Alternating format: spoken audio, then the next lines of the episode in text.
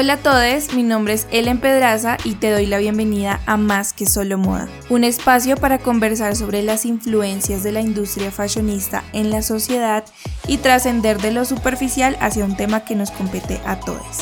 Bienvenido.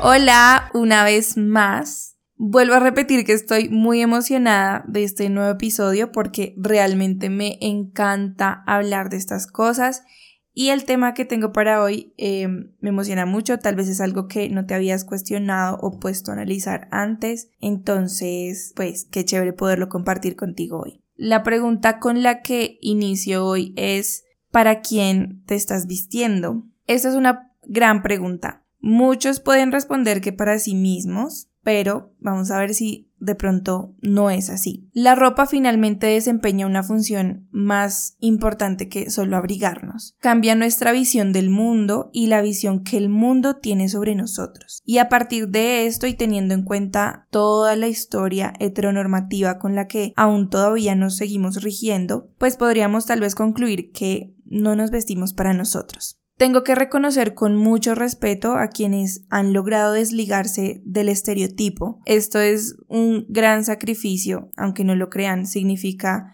sacrificar la posibilidad de de pronto conseguir un trabajo, de cerrar un negocio, de tener ingreso a ciertos lugares o estados de privilegio por simplemente tu forma de vestir. Vestirse es todo un problema de identidad, de aceptarse y de reconocerse tal y como es. Esto nos suena a algo que hasta hace algunos tres años venimos impulsando con mayor potencia.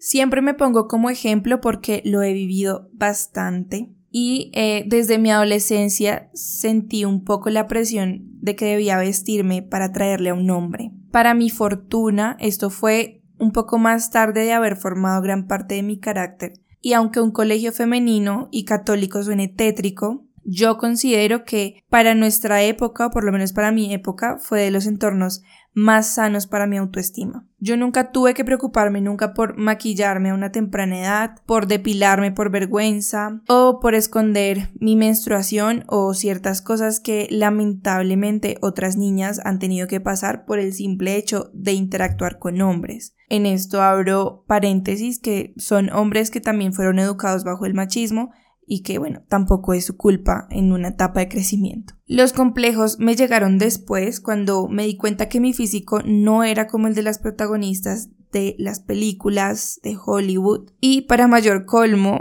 tampoco era la latina curvilínea y voluptuosa que varios esperarían que yo fuera. Eso me dejaba como en la mitad, ¿saben? Sentía que no pertenecía ni a lo uno ni a lo otro, no sabía ni qué era. A mí me gustaba mucho la ropa holgada y aún me gusta muchísimo la, ropa holgada, las capas de prendas, la ropa cubierta y yo no quería hacer una fotocopia, pero entonces también estaba el pensamiento de que a los hombres les gustaba verme con jeans ajustados, escotes y blusitas que mostraran que tenía un par de tetas, pues que me parece súper estúpido porque cualquiera con dos dedos de frente sabe que si una nace mujer, pues tiene glándulas mamarias y una vagina, creo, eh, en su mayoría. Después entendí que no es mi culpa sentirme así, tampoco la de nuestros papás, y esto se remonta a años, incluso siglos atrás. Leyendo un poco sobre historia de la moda, las mujeres éramos básicamente un accesorio andante. Toda nuestra indumentaria, y desde el peinado hasta el maquillaje, porque si no sabían, la intención inicial del maquillaje era hacernos ver como alguien que mantenía en un orgasmo constante. Por eso el uso del rubor, porque cuando nos excitamos eh, se nos enrojecen las mejillas, etc. Entonces todo era pensado para ser atractiva para un hombre, porque de eso dependía nuestra vida,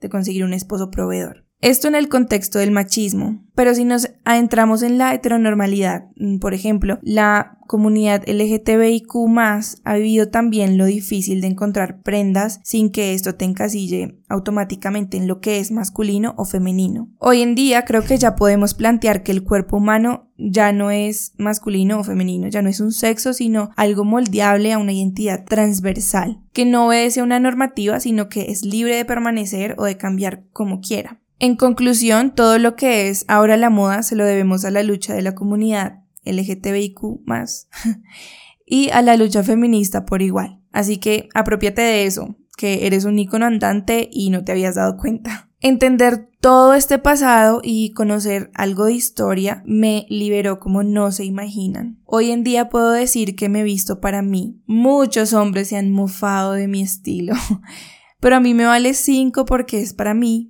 para mi cuerpo, para decirle al mundo que soy una vieja creativa, eh, muy loquita y diferente sin haber pronunciado ni una sola palabra. Hasta acá vamos a dejar esta conversación. Eh, la dejo así como a medias porque espero retomarla más adelante con alguna invitada o invitado. Si te gustó y si sientes que te aportó algo, te invito a que lo compartas con alguien más. Eh, también te recuerdo que puedes seguir este podcast y activar las notificaciones desde Spotify eh, para que no te pierdas ningún episodio. Y por último, que en mi Instagram, arroba de otro reino, también estoy súper activa compartiendo mucho estilo y animándote a que experimentes con el tuyo. Muchas gracias por quedarte, por escucharme. Espero que desde ahora empieces este camino de vestirte para ti y como siempre seguiremos esta conversación en una próxima ocasión. Chao.